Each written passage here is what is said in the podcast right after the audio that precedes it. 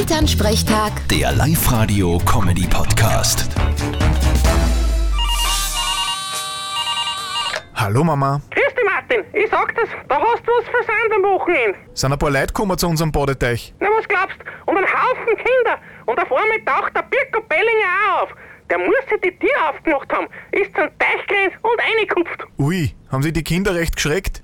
Na, gar nicht. Die haben einen Mut zerfreit gehabt und haben sie durch den Teich ziehen lassen von ihm. Er ist ja so gutmütig. Ich glaube, das hat er von mir.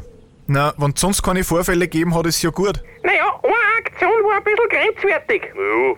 Ja, ein so ein kleines Dirndl hat einen Frosch gefangen und hat ihm ein Puzzle gegeben. Ich meine, ich hab geglaubt, der wird dann erbrennt. Ja, das arme Kind, dem haben sie anscheinend zu viel Märchen erzählt. Ja, wo doch jeder weiß, dass der Frosch nicht durchs Küssen erbrennt wird, sondern erst, wenn man gegen die Wand schmeißt. Vierte Mama. Ja, das hat's Gott sei Dank nicht gemacht. Bitte, Martin. Elternsprechtag. Der Live-Radio-Comedy-Podcast.